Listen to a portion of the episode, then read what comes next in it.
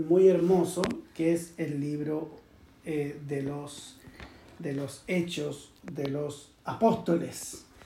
Así se menciona, aunque también hechos a secas, otros dicen hechos del Espíritu Santo.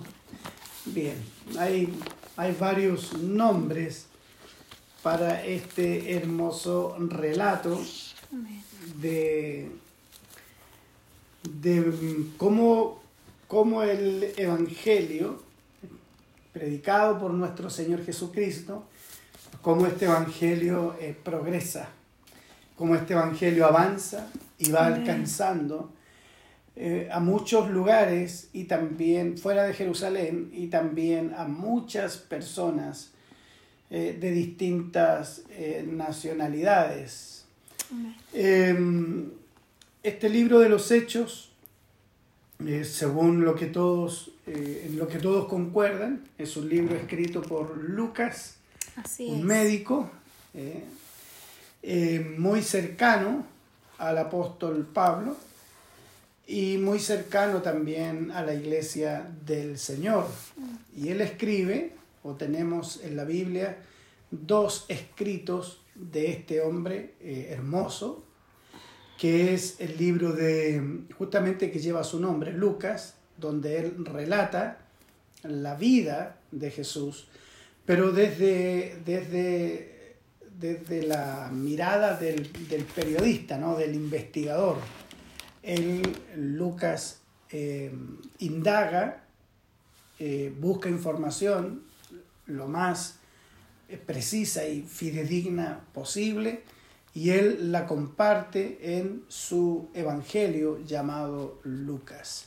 Y justamente en el Evangelio de Lucas es donde vemos eh, relatos que no aparecen en otros evangelios, como por ejemplo lo que sucedió con eh, Elizabeth y María, el encuentro que éstas tuvieron cuando eh, María la fue a visitar porque Elizabeth estaba embarazada. Bien, hay relatos en Lucas que son muy muy importantes y que hablan de una, de una investigación muy profunda por parte de este eh, hombre de Dios hermoso.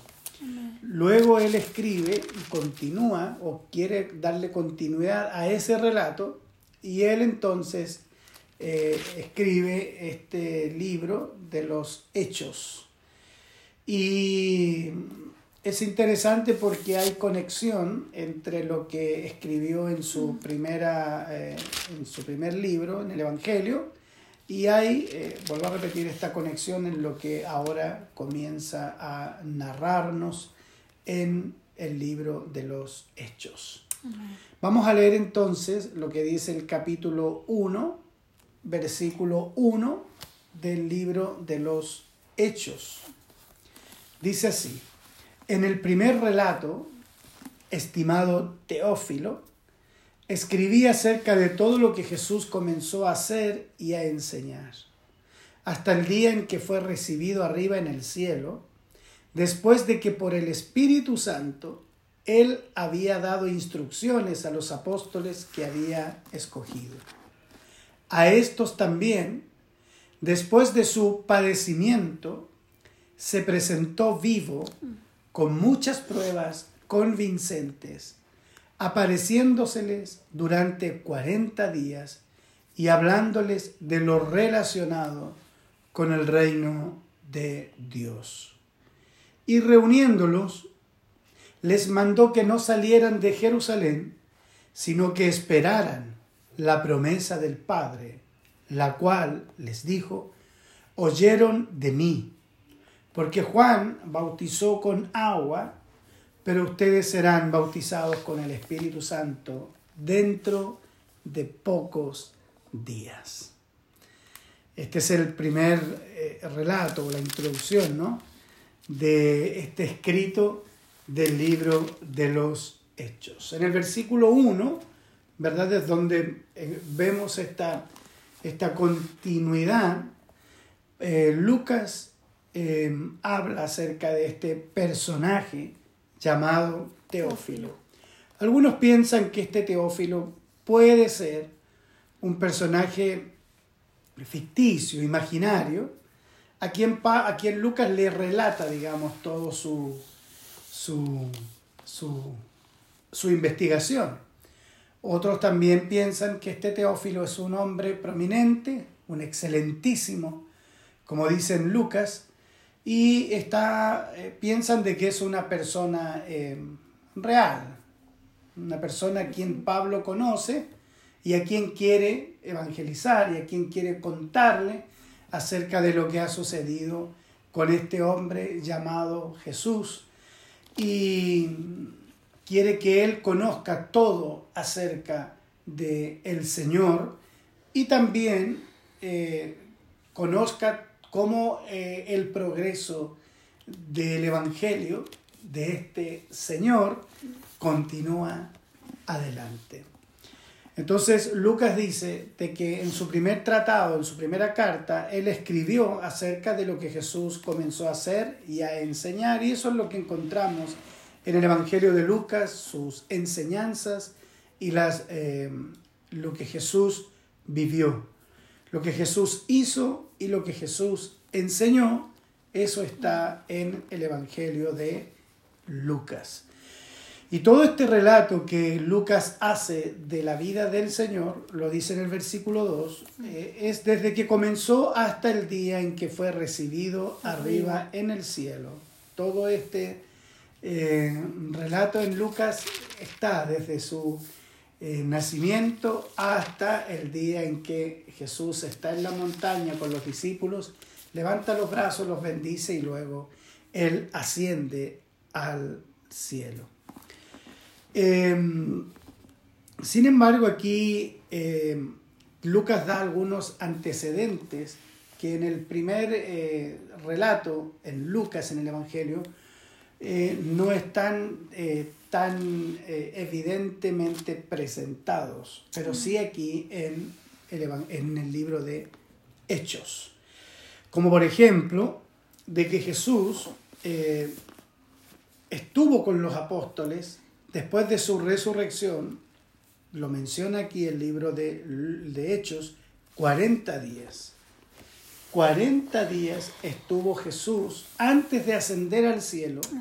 Entre su resurrección y su ascensión pasaron 40 días en los que Jesús eh, aparecía, desaparecía, estaba con ellos. Y durante esos 40 días Jesús les dio, dice el texto, instrucciones y también les habló del reino de los cielos. Pero también hay un hecho muy significativo y es que se presentó vivo, dice, con pruebas convincentes. Se presentó vivo a ellos con pruebas muy convincentes, pruebas irrefutables. Entonces los discípulos después de la ascensión, tuvieron la oportunidad de estar con el Maestro 40 días más. Y durante esos 40 días el Señor hizo dos cosas.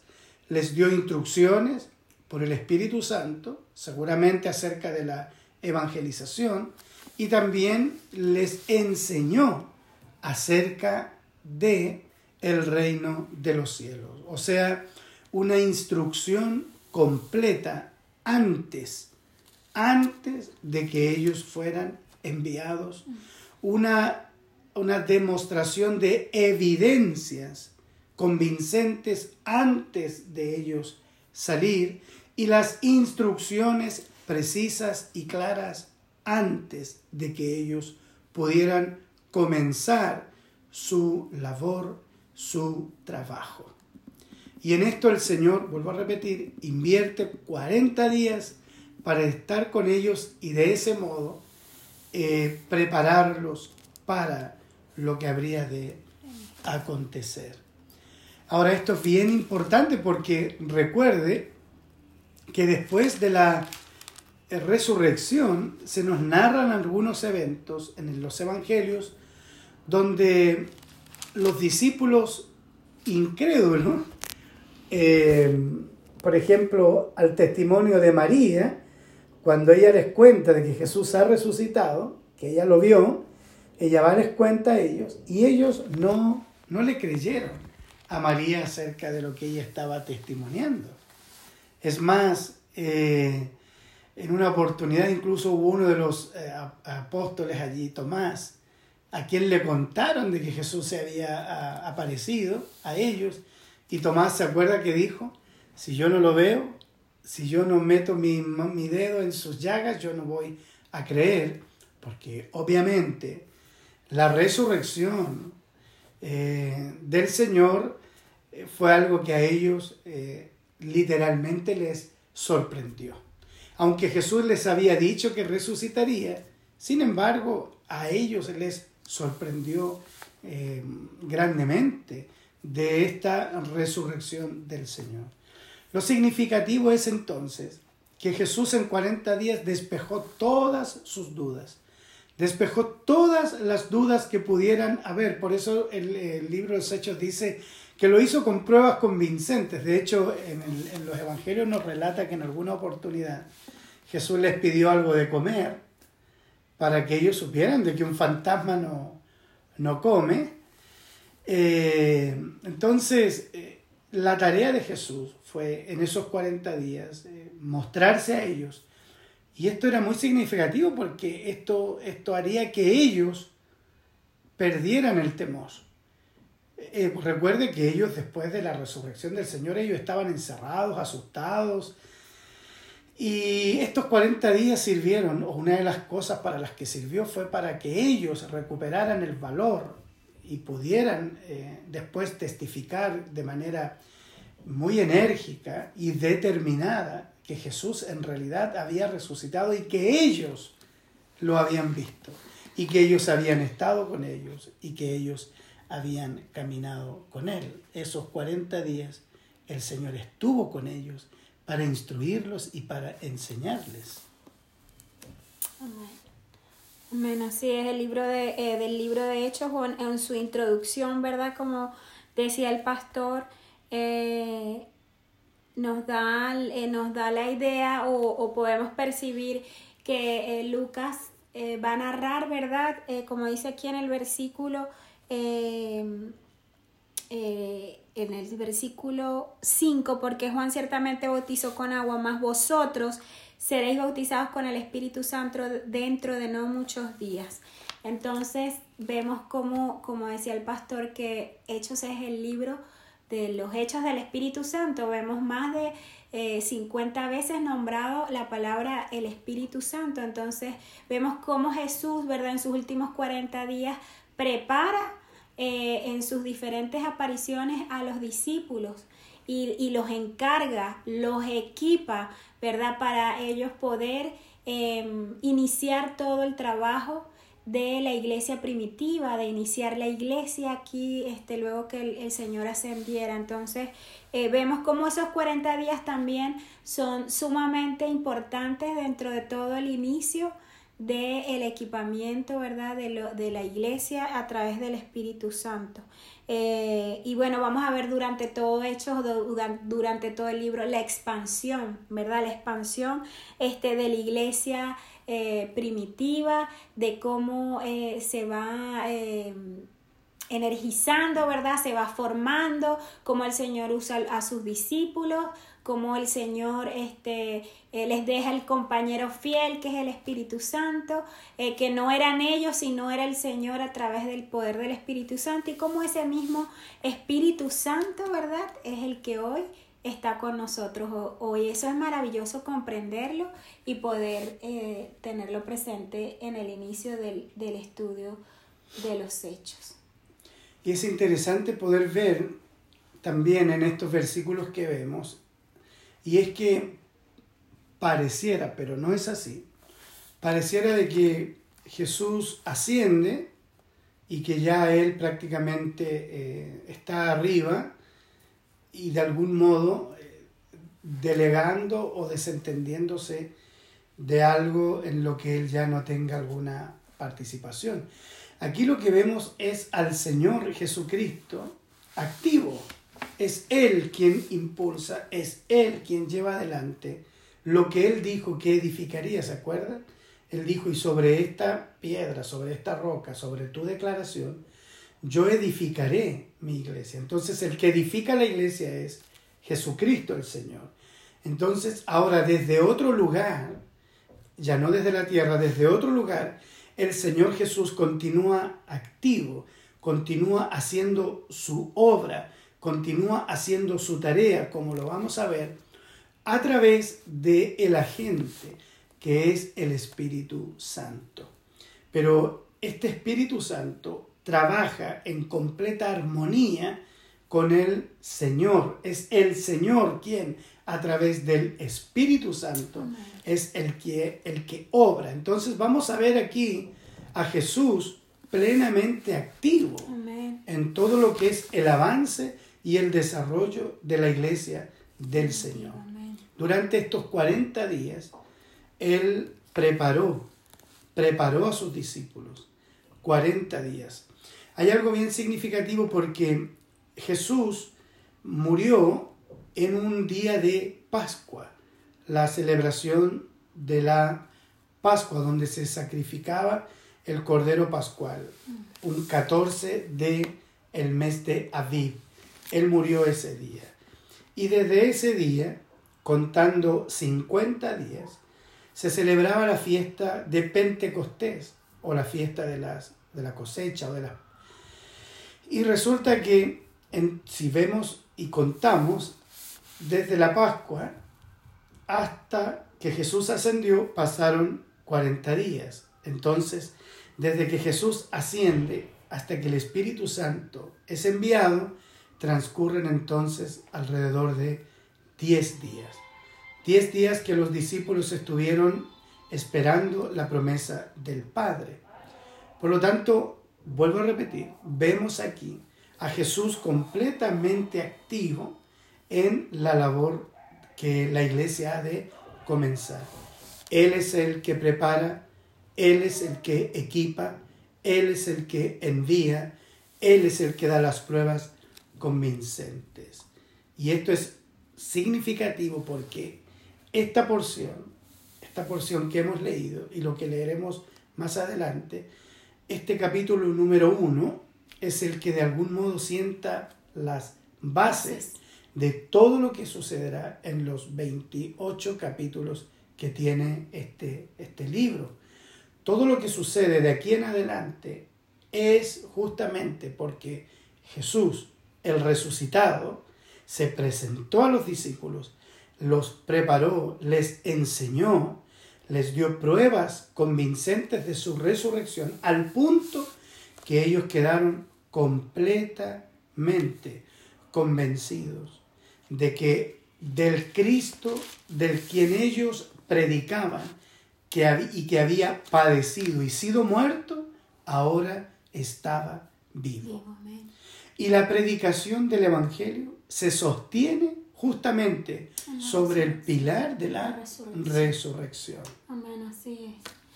En, estos primeros versículos también obviamente vemos, está incluido el, el versículo 4 y 5, que es la promesa del Espíritu Santo.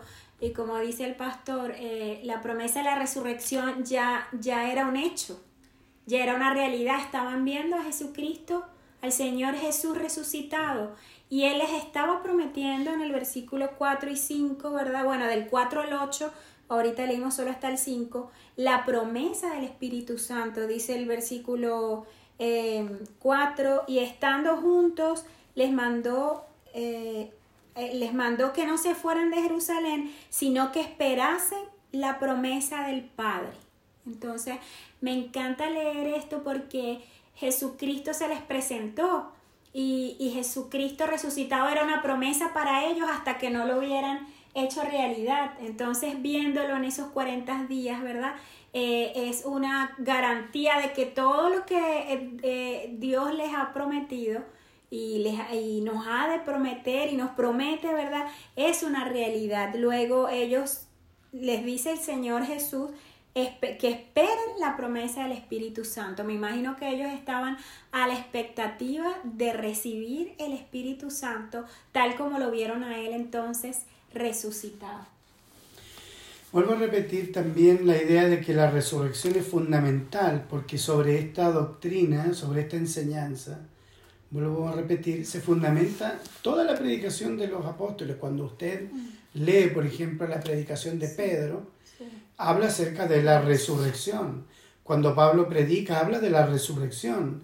La resurrección es, es el pilar fundamental de, de eh, la predicación de los discípulos y de los apóstoles. Entonces son, son evidencias que Jesús quiso mostrar porque era eso, añadido a lo que después el Señor enviaría, era eso lo que eh, sostendría a los apóstoles aún en sus adversidades, en sus dificultades y en sus problemas. Ahora, ¿cómo podríamos nosotros, si pudiéramos hoy día esto traerlo a nuestros, a nuestros días, cómo pudiéramos nosotros hoy, por ejemplo, estar convencidos de que Jesús realmente resucitó? ¿Cómo podríamos nosotros si nosotros no estuvimos allí, no, no allí, no lo vimos? Eh, ¿Cómo podríamos nosotros hoy día decir con, con propiedad y con seguridad de que Jesucristo resucitó? Si nos preguntaran a nosotros, literalmente, ¿tú lo has visto? ¿Lo has tocado? ¿Lo palpaste? Nosotros honestamente tendríamos que decir que no, que no lo hemos visto físicamente. De hecho, Pedro en su carta dice que nosotros a Él le amamos sin haberle visto. Pero hay cosas que son eh, propias de su resurrección. Primero que todo, una prueba de su resurrección es que el Evangelio ha llegado hasta nuestros días. Así es, amén. O sea, el Evangelio traspasó al menos dos mil años y hoy día está plenamente eh, vigente, el Evangelio. Eso no ha podido ser acallado ni destruido. Así es. Otra, otra razón que nosotros podríamos dar para decir de que Cristo sí resucitó es que justamente la predicación de los apóstoles que lo vieron resucitado y que se fundamenta sobre lo que ellos vieron a Jesús resucitado, esa predicación ha tenido efectos. Esa predicación ha tenido un efecto. Y es un efecto que nosotros hoy día, los que, a quienes el Evangelio ha alcanzado, es un efecto que nosotros no podemos negar. Por ejemplo, ¿cómo negar que mi vida ha sido cambiada? ¿Cómo niego eso? Yo, Oscar Villagra, ¿cómo puedo negar lo que conmigo desde que el Evangelio llegó a mi vida ¿Cómo puedo negar todos sus efectos?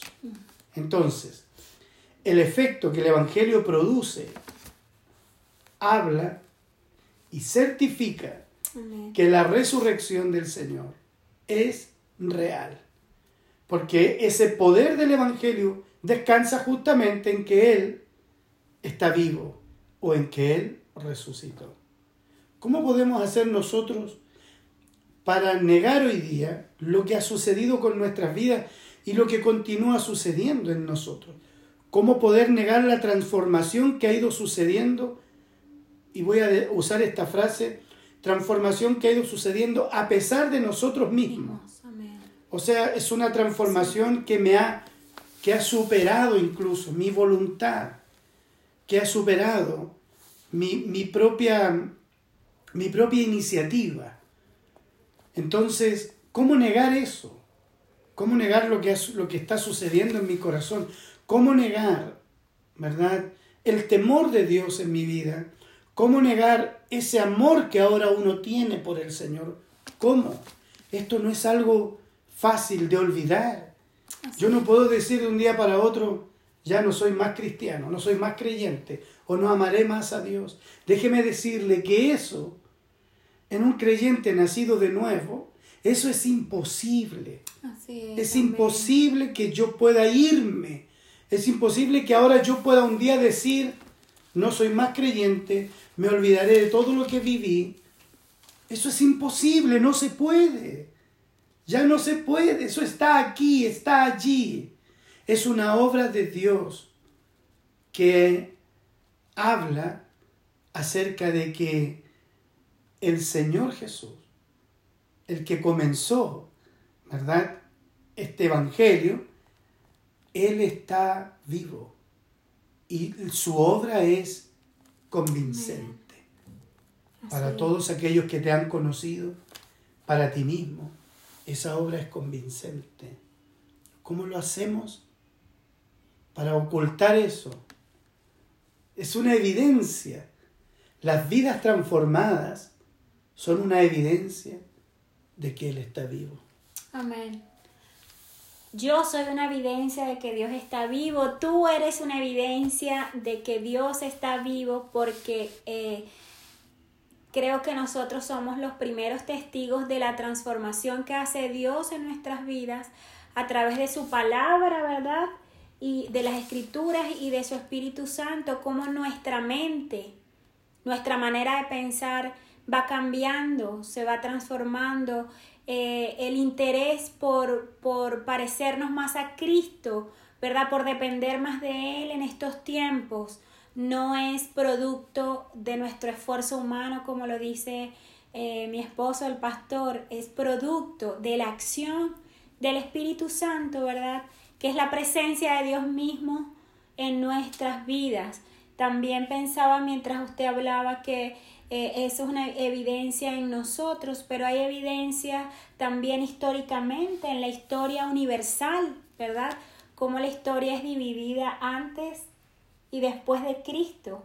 Entonces hay un, hay un eh, eh, quizás a lo mejor no un reconocimiento como que Jesucristo era Dios, pero sí un reconocimiento de la persona de Jesús que vino a cambiar la historia. No hay nadie a, a los que se refieran así como a Jesús que digan antes de Cristo y después de Cristo, antes de José y después de José, antes de, no sé, de, de Éufrates y después de Éufrates, no, el único al que se refieren, eh, que ha dividido la historia de una manera eh, maravillosa y, fundamental, es Jesucristo. Entonces, eh, eso también es una referencia de que Jesucristo estuvo, ¿verdad?, en la tierra, de que murió fue crucificado y al tercer día este, resucitó. Entonces, eh, hay evidencias en la historia universal y hay evidencias en nuestras historias personales, ¿verdad? En la historia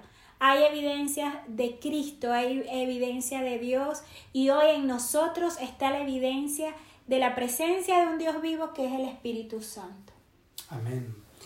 Jesús es histórico, no es un invento del cristianismo, es histórico. Él, hay historiadores eh, que se refieren a él eh, como, como, el Jesús histórico.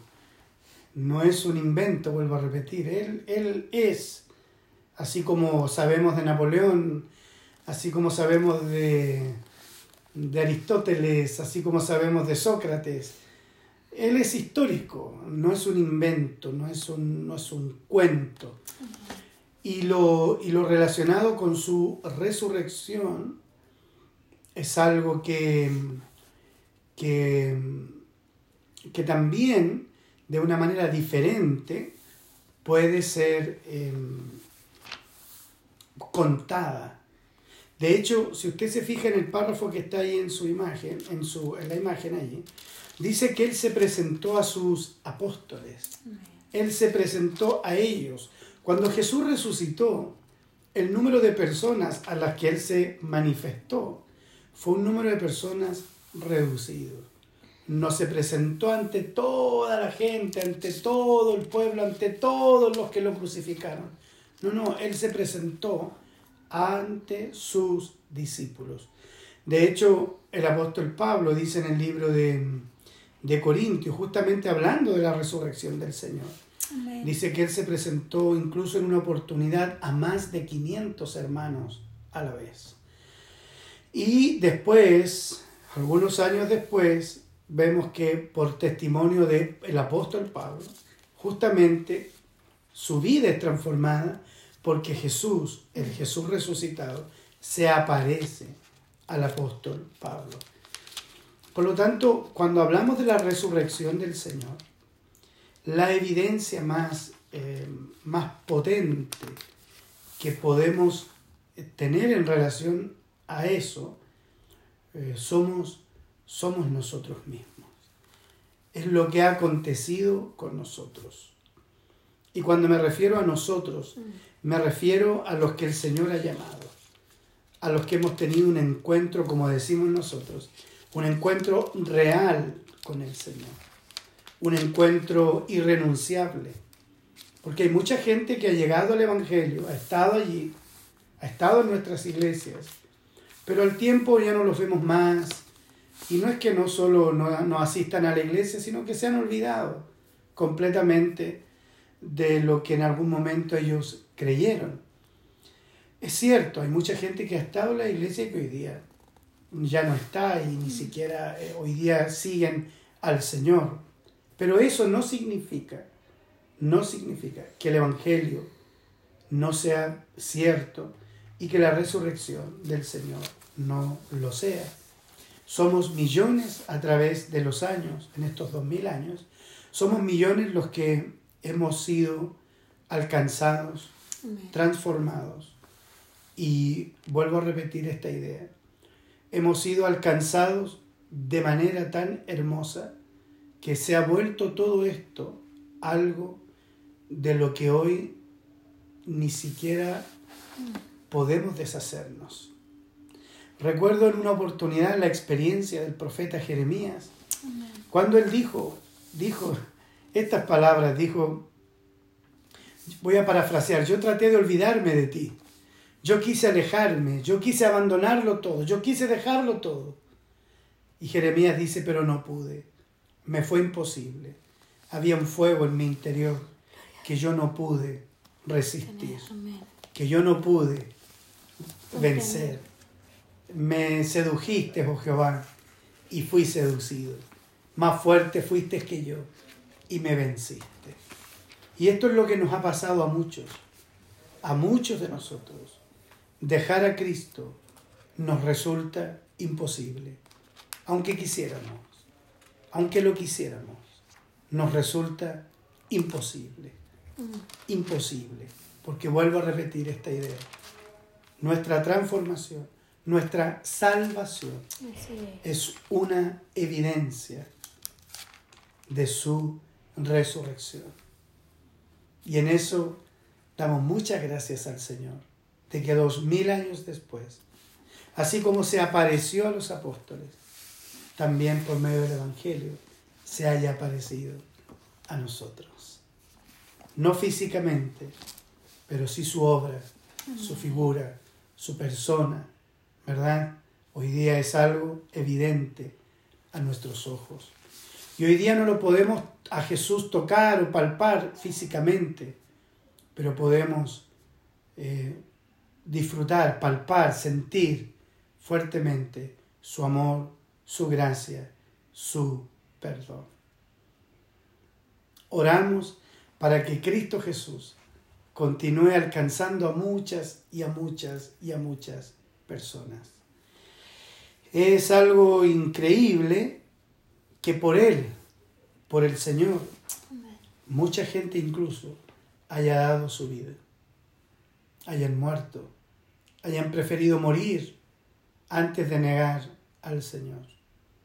Por eso yo les digo de que cómo, cómo erradicar al Señor del corazón. En una oportunidad a Policarpo, un padre de la iglesia. Lo tomaron y le dijeron las autoridades romanas que renegara de Jesús. Si él renegaba de Jesús, entonces él quedaría libre.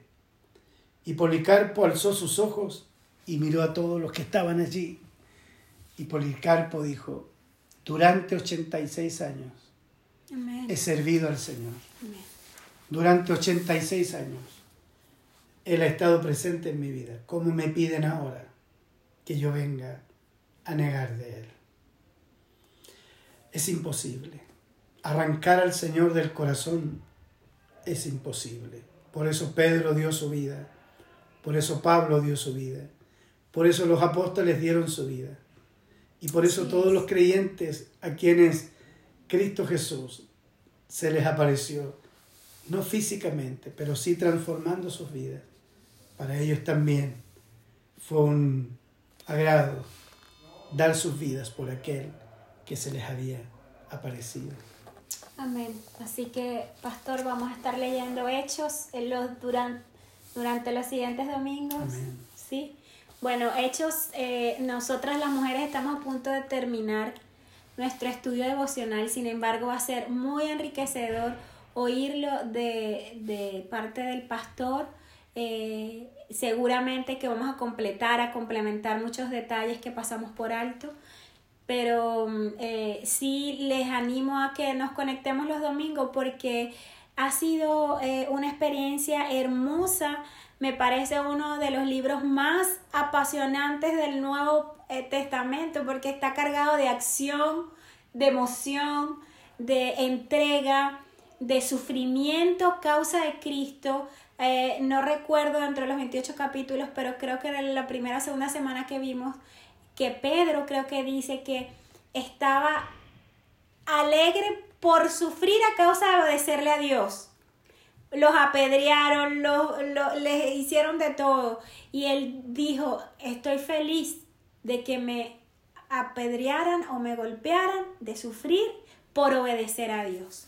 Y así como esas líneas que leímos en este tiempo con las mujeres y que vamos a sentirnos, yo sé que se van a sentir muy contentas las hermanas de complementar cada domingo, eh, vamos a volver a, entonces a emocionarnos porque hay que ponerse en el lugar eh, de ellos, de nuestros hermanos los discípulos que sufrieron a causa de Cristo eh, y ponernos en el lugar de cuánto estamos nosotros dispuestos o dispuestas a obedecer, porque eh, vamos a, a, no ser quizás tan extremos en este tiempo o momento a sufrir, pero a obedecer, ¿verdad? A sacrificarnos por el Señor. En, el, en este libro de Hechos vamos a ver detalles, ¿verdad? Acerca de eh, cómo se fue extendiendo el Evangelio y cómo los discípulos para extender, para que esa noticia se extendiera, eh, tenían que sufrir y perder hasta su vida Así que, qué bien. Tú y yo tenemos que hacer una prueba convincente de que Jesús está vivo. Así es. Tú y yo. ¿Cómo el mundo sabe hoy que Jesús está vivo? Nosotros somos hoy día esas pruebas convincentes. Los testigos. Nosotros somos los testigos con nuestra vida, no solo con nuestra, no solo con nuestra predicación, con nuestra vida. Nosotros, tú y yo hoy día somos la prueba convincente, debemos ser convincentes para la gente y que la gente cuando vea nuestra vida transformada, completamente distinta a lo que era antes y completamente diferente a lo que el mundo estila, cuando la gente vea que nuestra vida es una vida convincente, la gente va a creer que Jesús está vivo. Hoy somos nosotros esa prueba que tiene que demostrar que Jesús vive.